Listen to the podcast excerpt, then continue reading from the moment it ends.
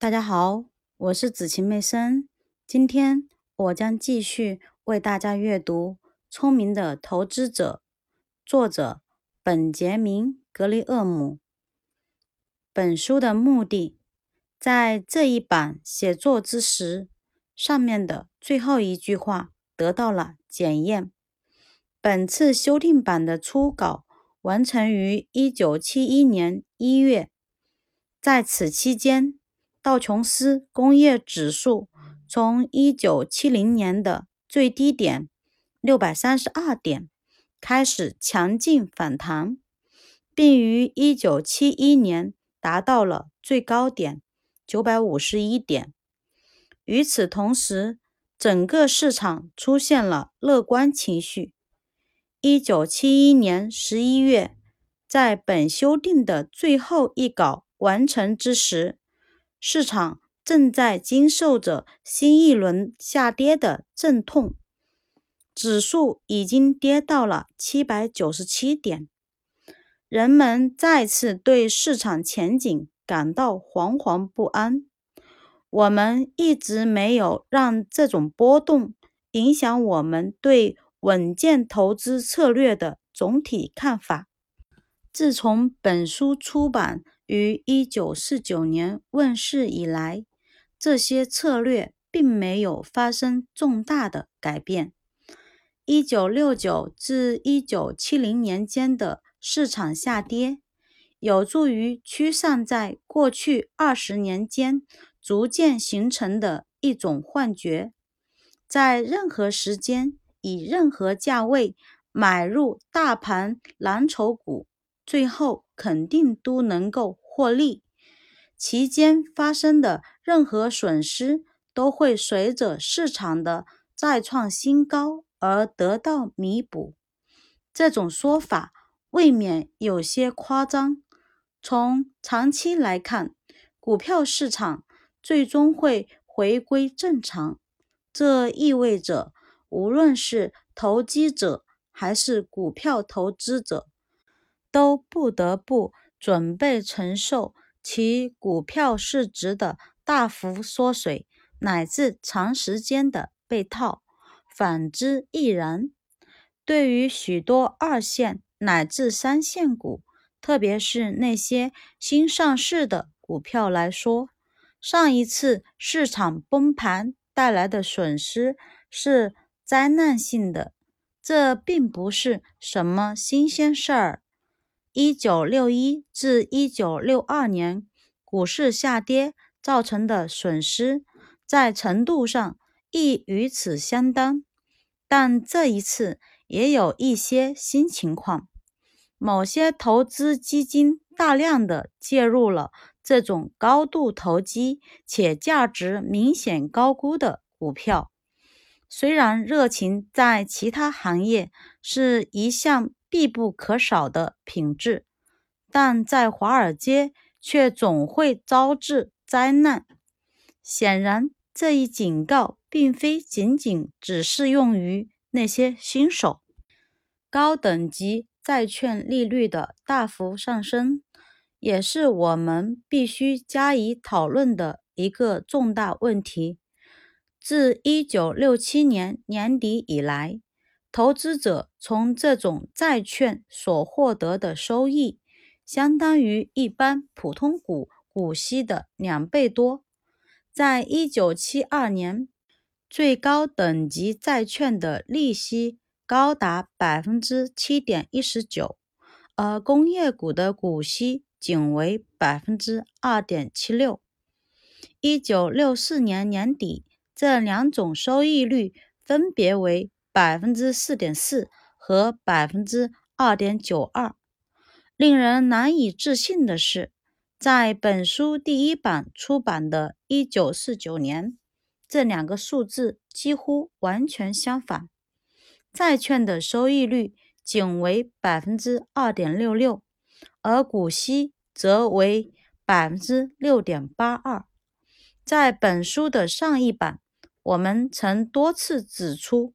对于保守的投资者来说，其股票投资比例至少应为百分之二十五。一般来说，这两种证券的投资比例应各占百分之五十。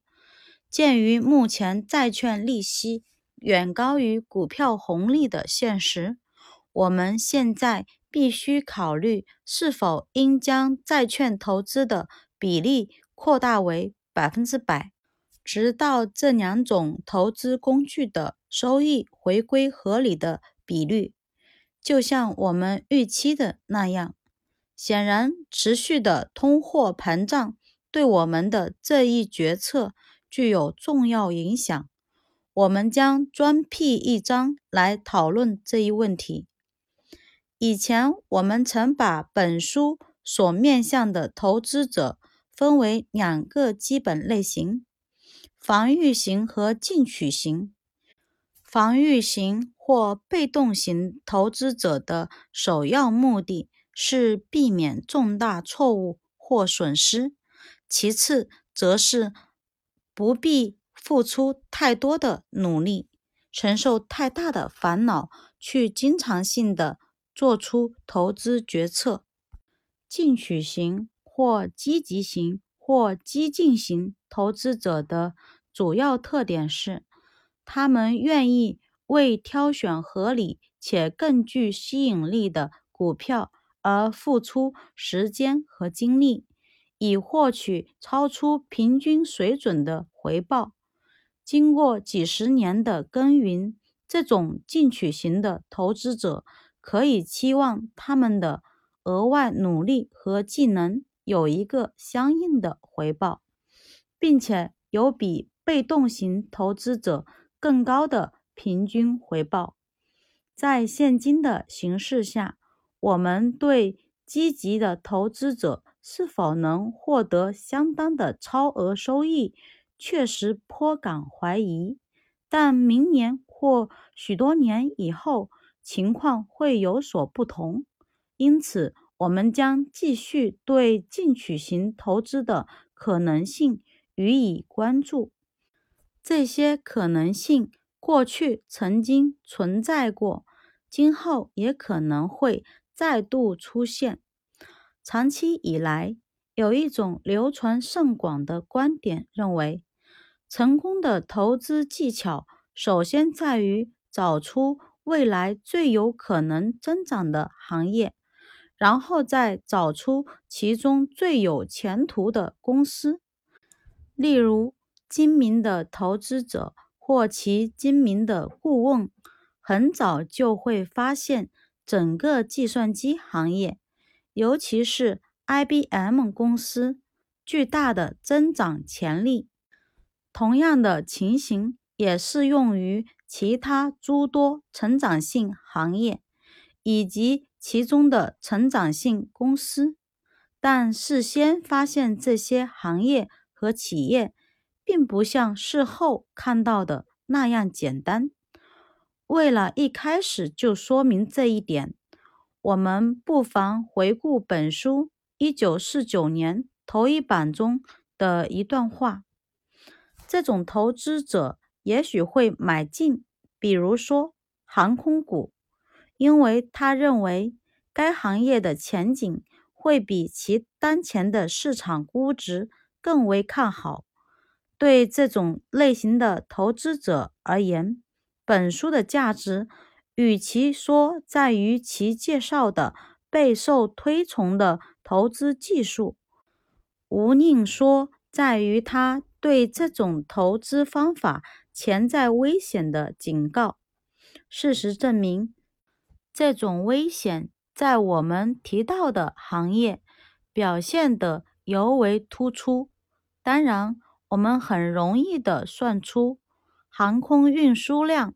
会在未来数年获得长足的增长。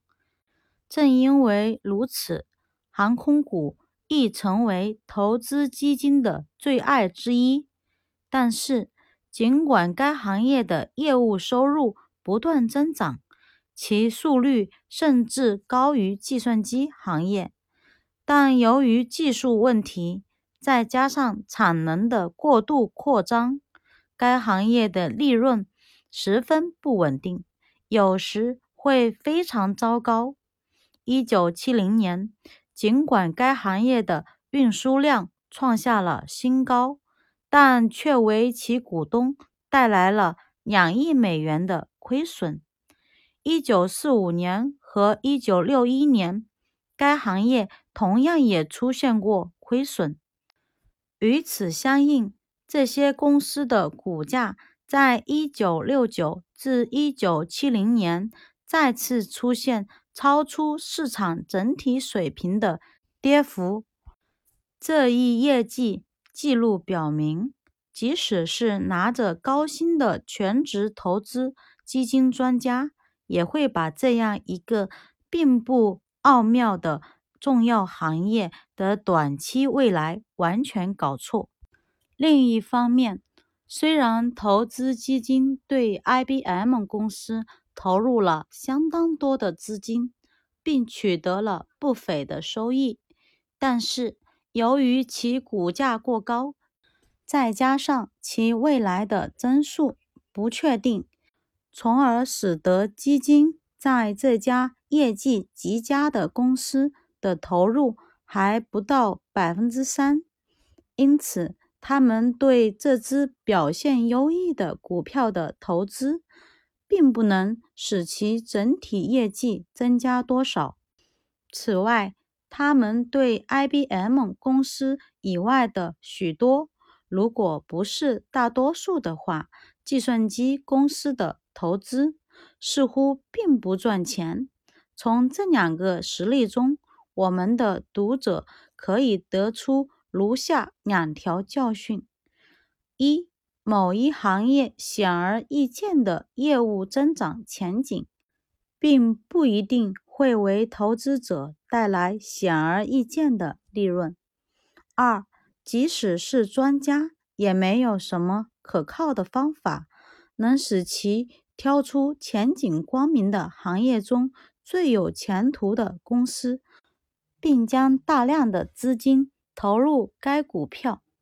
在笔者的基金经理生涯中，从未遵循过这种方法，因此我不能向那些企图尝试此种方法的人士提供任何具体的建议或鼓励他们这样做。